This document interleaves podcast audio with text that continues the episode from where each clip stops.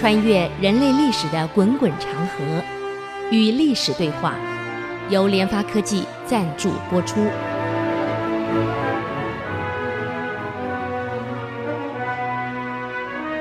这里是 IC 之音竹科广播 FM 九七点五，您所收听的节目是《与历史对话》，我是刘灿良。啊，我们上个礼拜呢，呃，给各位好朋友，我们谈到这个高仙芝跟封长清的问题。啊，当时这个安史之乱呢开始的时候，那么当时玄宗呢召见高仙芝，召见了这个封长清，让高仙芝先到三门峡，然后封长清呢到洛阳。可问题是，封长清去洛阳的时候，没给他一个兵。一个都没给他，他只身到洛阳，临时招了六万人，当地青年招了六万人，当时培训。我们都知道，封长清最大的特质就是很会训练部队。这六万部队呢，就经过他这么训练，不到六天，贼兵二十万已经围洛阳了。就凭这六万人，而且是刚刚才训练的，才训练六天。连盔甲也没有，武器也不全，居然在封长清带领下，可以跟贼兵二十万打了一旬十几天呢，一直到城破了，继续打巷战，最后没有办法撤到这个潼关，跟高仙芝会合。那么当时唐朝有个现象，就是所有的部队呢。将领在外，一定有一位太监叫监军。当时太监叫边令诚。我们在前两集讲过，他陪高仙芝在这个新疆一带，哎，在安西都护。那么当时高仙芝连续击溃，并吞很多国家，把西域七十二国通通联合起来，变成保护唐朝“一带一路”。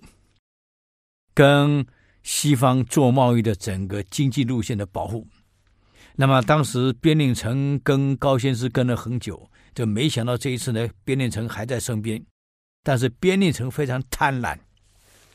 这个怎么贪婪呢？你想，三门峡退，这个洛阳退，当时高仙芝一代名将跟封长清主张把部队守在潼关，只要控制住潼关。只要安禄山进不了潼关，长安就保住了。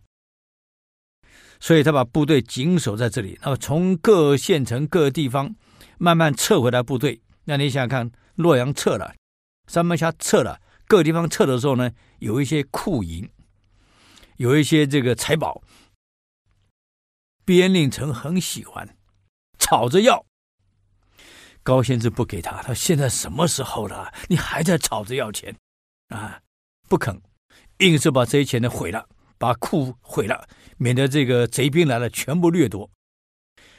这下把边令诚惹火了，上了个密奏给唐玄宗，说高仙芝跟封长清为什么弃守三门峡？为什么弃守这个洛阳呢？因为跟贼兵有勾结，克扣军饷啊。反正里面写的很难看。唐玄宗老了，真是昏庸啊！中国历史上有很多这个明君，年轻的时候都很很清楚，可是为什么到老的时候就是迷糊呢？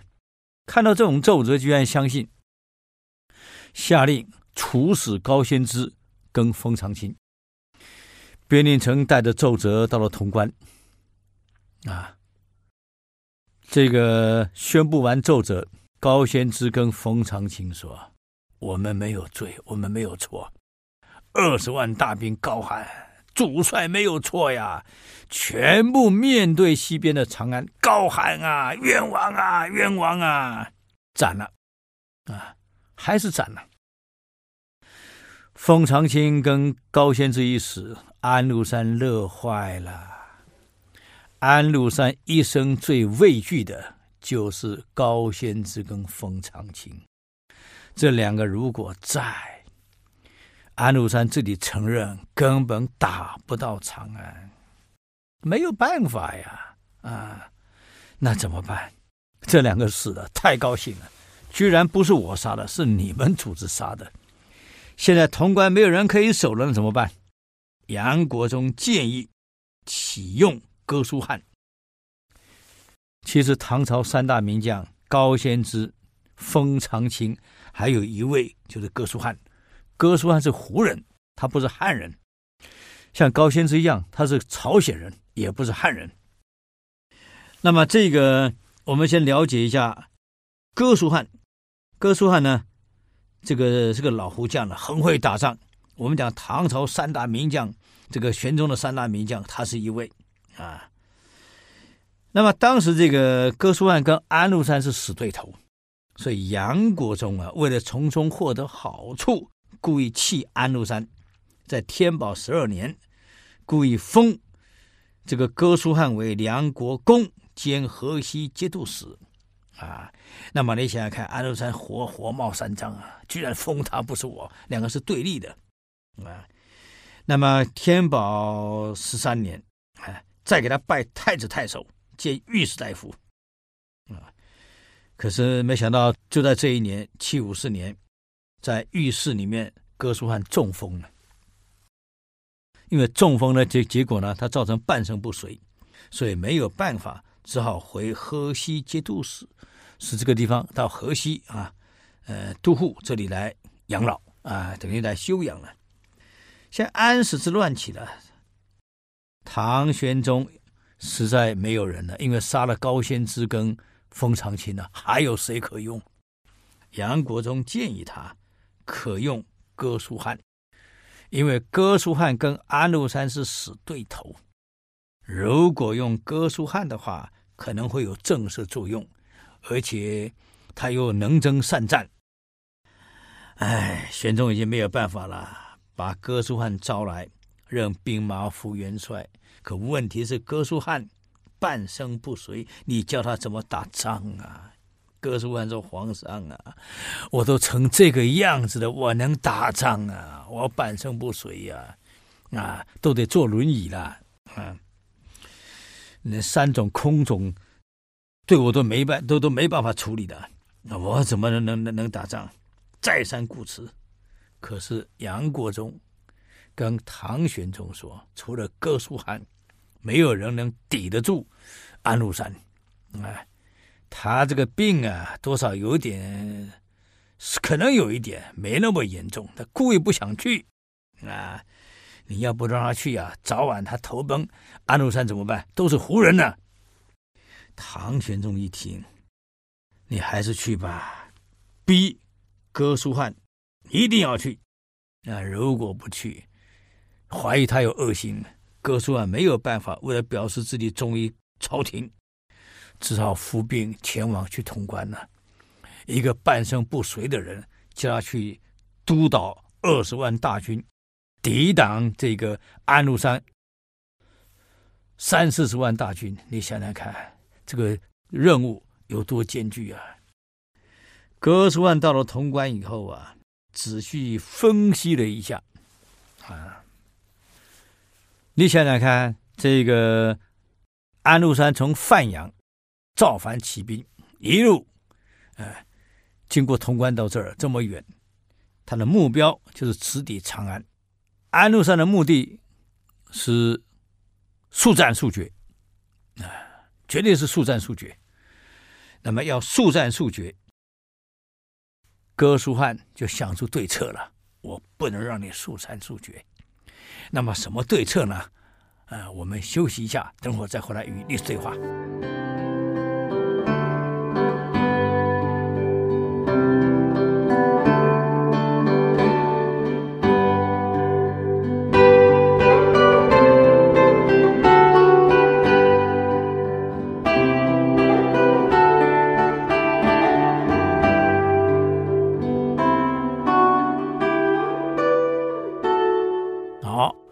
欢迎回来与历史对话，我是刘灿良。刚刚我们谈到这个哥舒翰，到了潼关后开始分析了。既然贼兵想速战速决啊！而且目标呢是是长安。何况安禄山不是等闲之辈呀，他是军人出身的。这些部队对他呢忠心耿耿，他用了很久了，当主帅当久了，培训久了，有感情啊。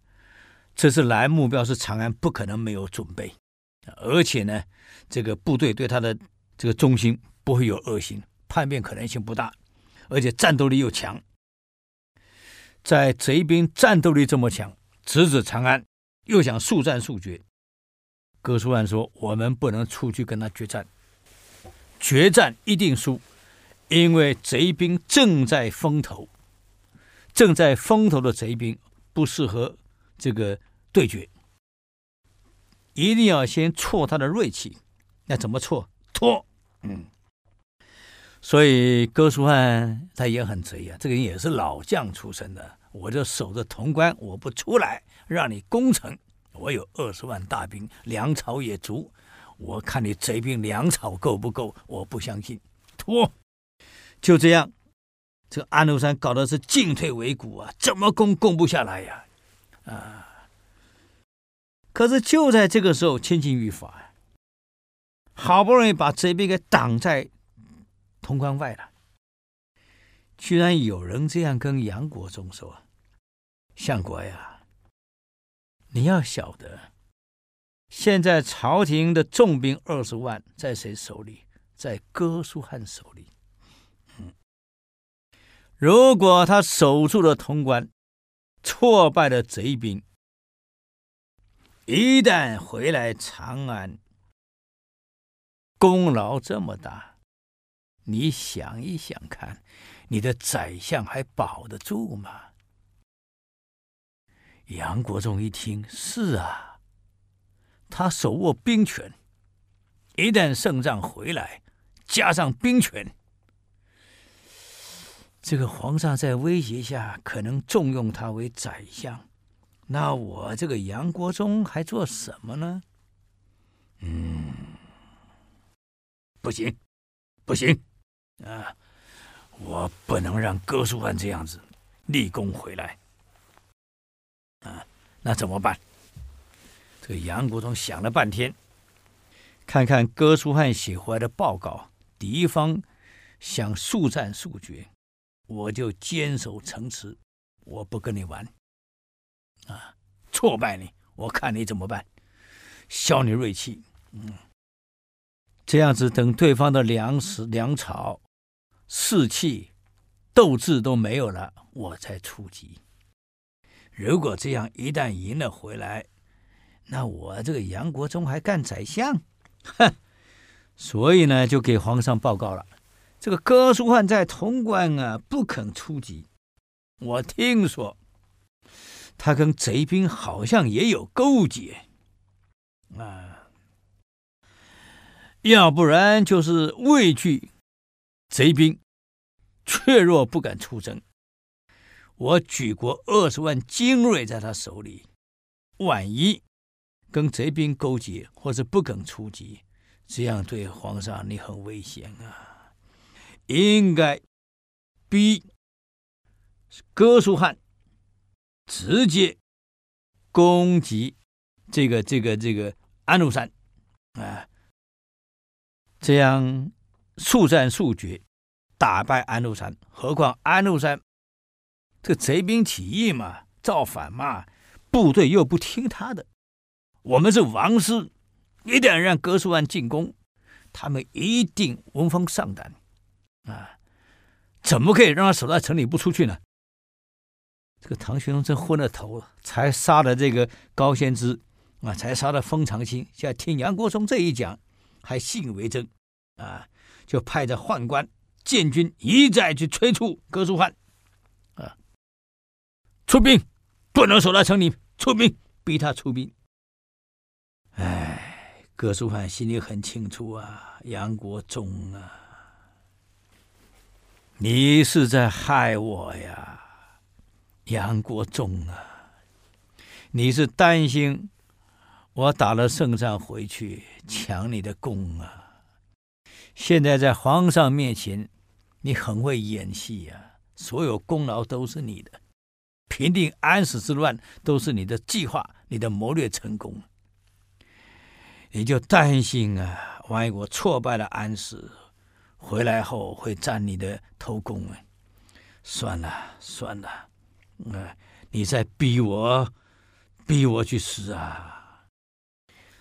现在出去跟强敌对决，显然我这二十万大兵根本不是对手啊！人家有四五十万呢，而且都是精锐呀，我们这个兵怎么打呀？没想到中央的宦官一路就是建军，一路来催，立即出兵，立即出关。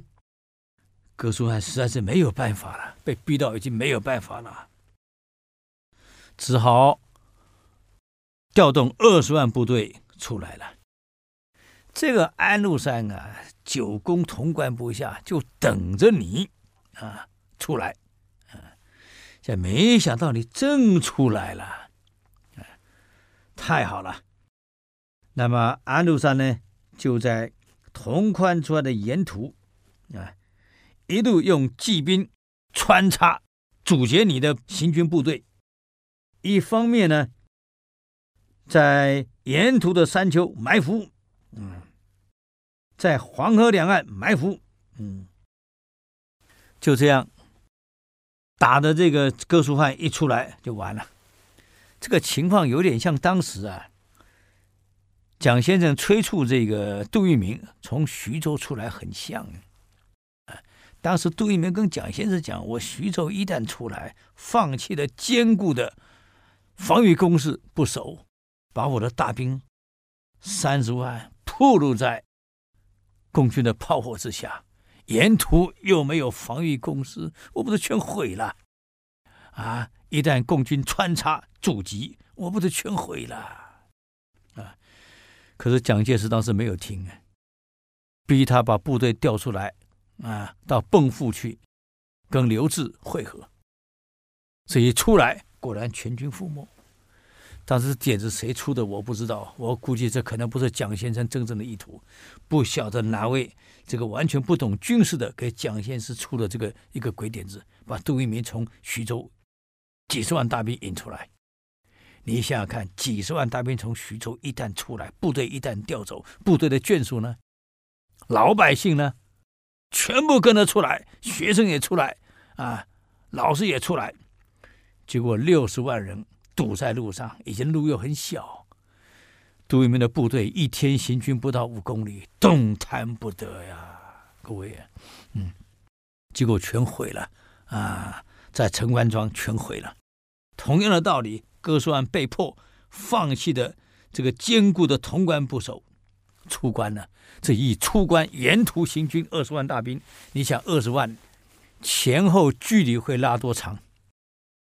前后距离一拉长，你要晓得安禄山禄山是懂军事的，马上有精锐的骑兵迂回穿插，把你二十万大兵切成几节。这一切成几节，你说怎么去跟安禄山对抗？变成一小集团，一小集团，一小集团被困在那里啊？结果怎么样呢？我们休息一下，等会再回来与历史对话。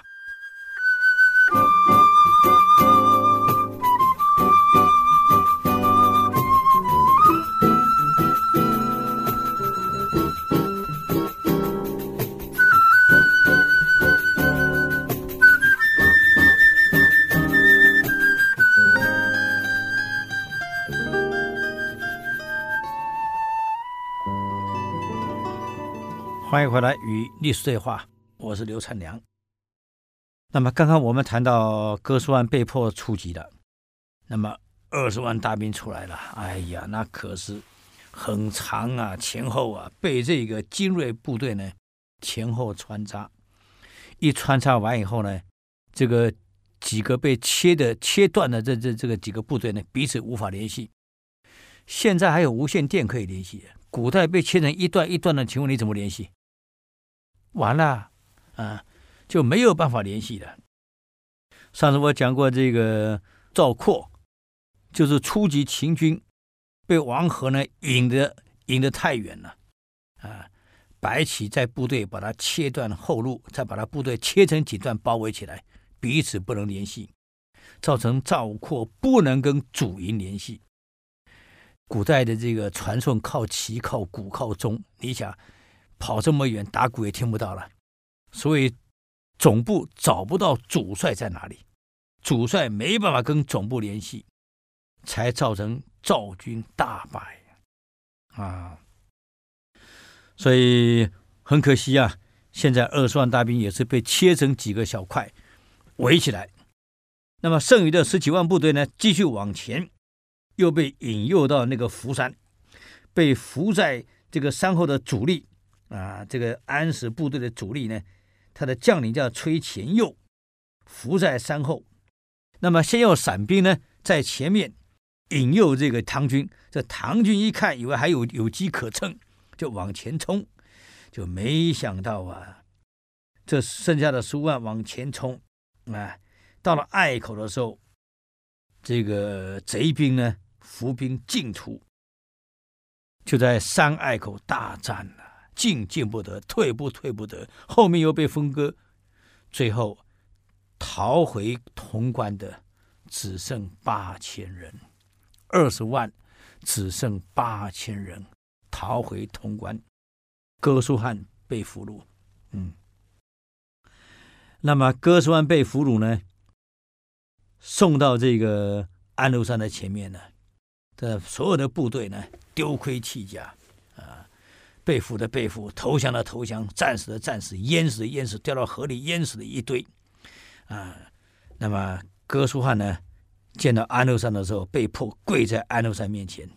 我们前面讲过了，安禄山跟哥舒翰是死对头，嗯，安禄山很得意啊，问他了：“你呀，以前非常瞧不起我，嗯？”呵呵，你今天又如何呢？啊，当了我的俘虏，跪在我的前面，你不是一代名将吗？啊，你不是很能带兵指挥打仗吗？怎么现在还跪在这里呀？啊，你好好跟我讨饶吧。哎，哥斯拉还叹了一口气呀。现在被人俘虏了，而且安禄山在洛阳已经称帝了。嗯，哥舒翰讲的一句话很遗憾啊，我肉眼不是圣人，没想到你还是个圣人啊，就这么肉眼不是圣人吧？啊，没办法，人在这个这个屋檐下不能不低头啊，只能称他叫圣人了。我肉眼不认识你这个圣人，嗯。带有夸赞，也带有讽刺。安禄山笑一笑，把哥舒翰给杀了。嗯，既然潼关的将领都被杀了，只剩八千人守，当然很快潼关就失守了。整个河东、华阴的防御全部完了，通通投降了。啊，一传到长安，唐玄宗紧张了。潼关一丢，长安就已经近在咫尺的啊！杨国忠也紧张了，哈哈，原来你不是担心哥舒翰立功回来抢你宰相位置吗？现在敌人就要到长安了，你的宰相位置呢，还能保吗？这个杨国忠为了保住自己宰相位置。把百官召集到朝堂紧急会议，问大家有没有什么良策。情势到了这个地步了，还有什么话说呀？还有什么良策呀？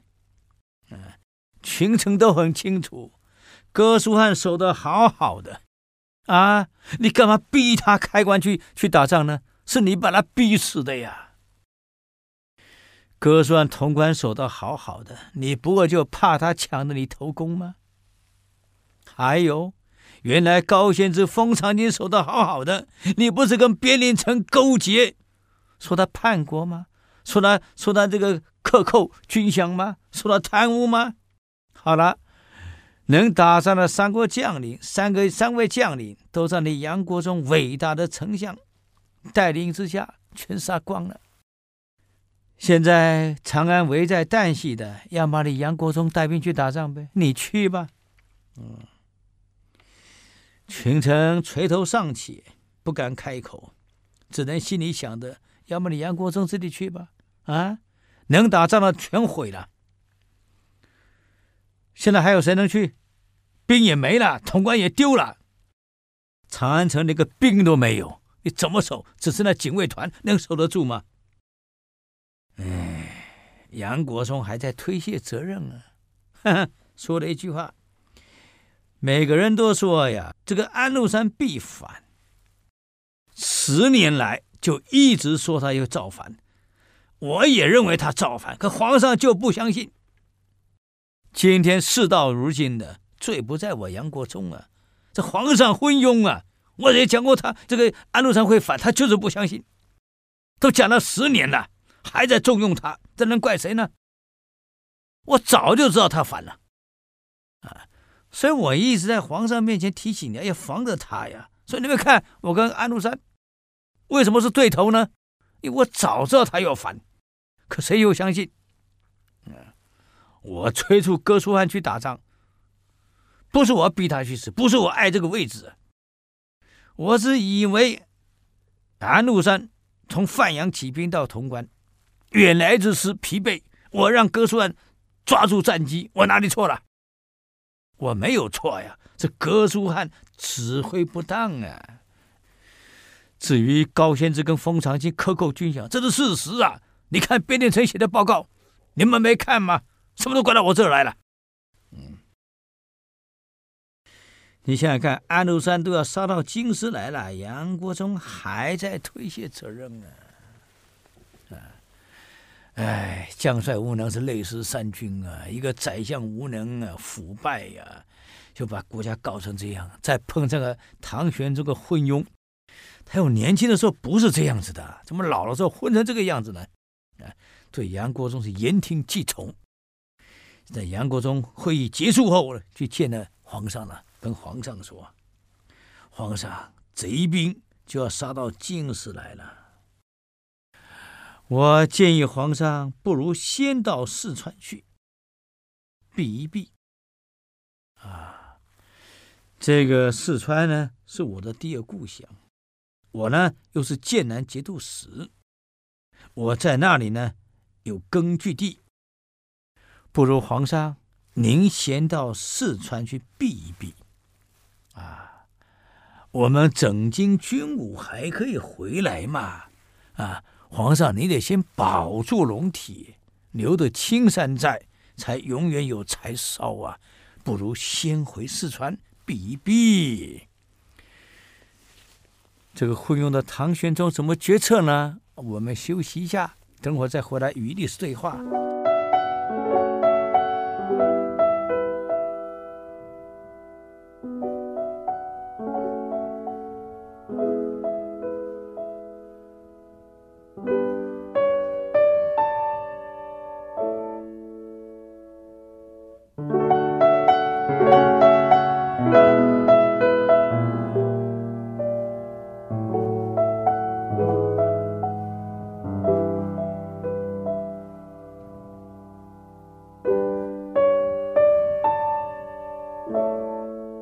欢迎回来与历史对话，我是刘灿梁。那么刚刚我们谈到的杨国忠呢，要求这个皇上先到四川避一避。那么我们来看看皇上怎么反应啊？皇上也没辙了，也没招了，怎么办？流着泪跟杨国忠说：“我都听你的啊，要不然现在怎么办？”贼兵马上到长安了，啊，这不只是宫中乱了方寸，跟老百姓的消息也很快啊。潼关破了，潼关丢了，贼兵来了。城里的老百姓呢，惊扰不堪啊，东奔西走啊，不知所措呀，互相告啊，不好啦，潼关破了，贼兵马上到了，长安保不住了。来的会屠城啊，怎么办？嗯，所有的街市本来很繁华的，这个长安城当时是全世界最繁华的都市。如果史记上没有错，人口两百多万，当时全世界最大的城市，最繁华的都市，所有街道人去楼空啊，一片萧条啊，啊。生意人把招牌全取下来了，啊，当然取下来了，准备要跑了，带着钱财，有车的弄车，没车的怎么怎么办？哎呀，包袱打一打啊，赶快去买个有四个轮子的这这个这个这个旅行箱啊，好重的，带着轮子跑啊。嗯，那么这下子呢，长安城已经大乱了。杨国忠呢，要自己的韩国夫人啊，他老婆很多。虢国夫人，啊，去劝唐玄宗赶快走，再不走来不及了，不能再拖了啊！那你想一想，大敌当前，如果皇上自己都溜了，跑了，那你想想看，整个长安城谁去抵挡？你要晓得一片石之战，为什么这个大顺军大败？一片石之战，原来这个大顺军啊，跟吴三桂的部队从早上打到下午傍晚，还不分胜负啊。打到傍晚呢，大顺军慢慢有点已已经赢了啊，因为毕竟你有三四十万个部队呀，而这个吴三桂的部队只有五六万啊。打到傍晚的时候，这个多尔衮才下令阿济格冲锋。个李自成呢，在山坡上督战，一看清军涌过来了，其实清军也没有也没有大顺军多，居然李自成先跑了。一看清兵，马一起掉头就跑了。这一跑完了，这个大顺军没有人指挥了，乱成一团呐、跑的跑，溜的溜啊，啊，互相践踏而死啊，那个尸体是满片都是啊，等于不是战死的。逃亡践踏死的，因为主帅跑了。现在唐玄宗是主帅，一旦跑了，请问长安城谁去防守？啊，当天晚上呢，这个皇帝也管不了那么多了啊，他知道安禄山早晚要进城了，啊，所以唐玄宗呢就开始准备了。这个把大将军呢，程宣礼找来，整编六军，啊，唐玄宗下诏，啊，这个奖赏程宣礼，奖赏了一堆什么什么黄金啊、布币帛啊，反正拱了一堆啊，就希望程宣礼呢带着部队保护他。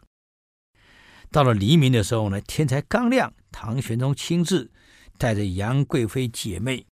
皇子、嫔妃、公主、皇孙、杨国忠、韦建树、程玄礼，还有少数亲近的宦官，啊，这高力士等啊，这个还有一些宫人，偷偷的离开了大明宫。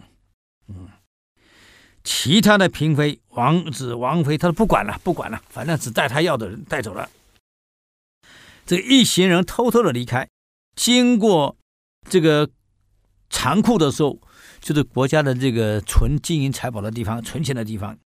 杨国忠建议皇上把这个库藏呢烧了，以免落入贼兵之手。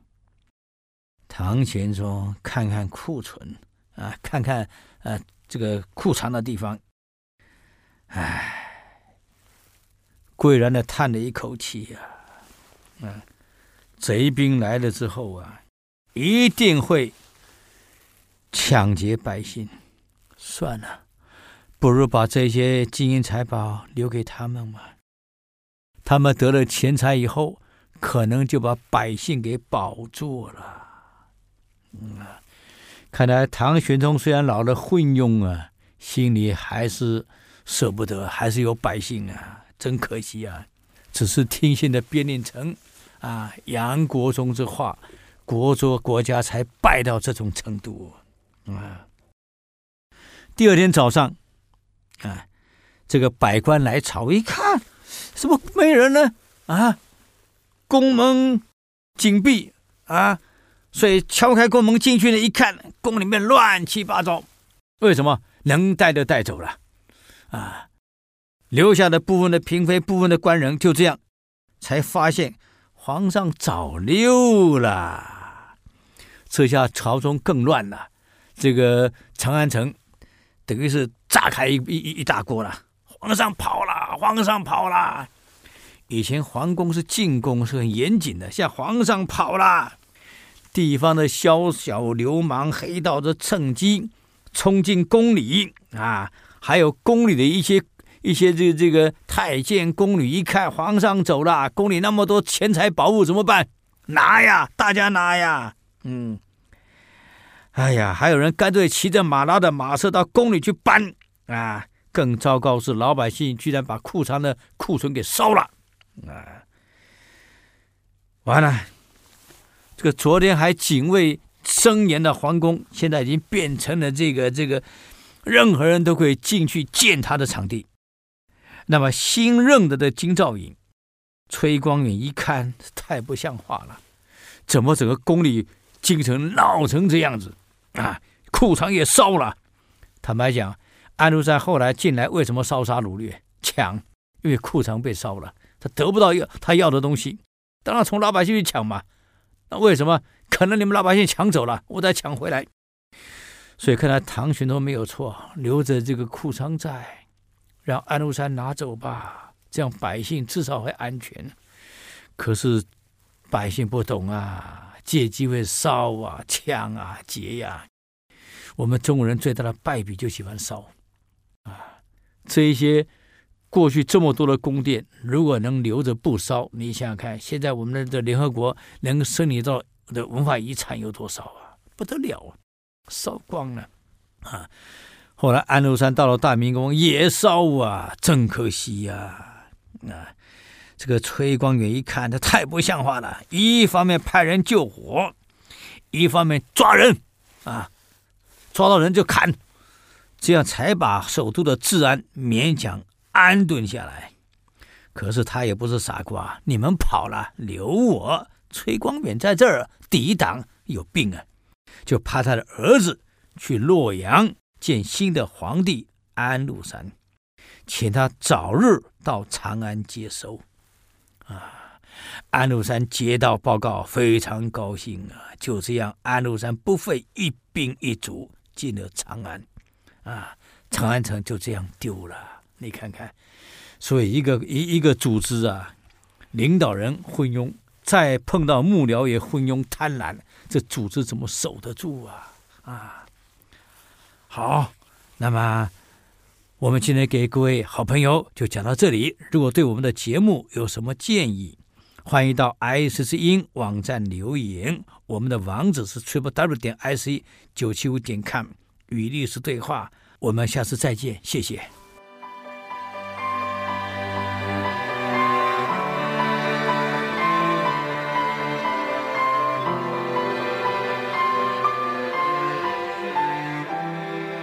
以上节目由联发科技赞助播出。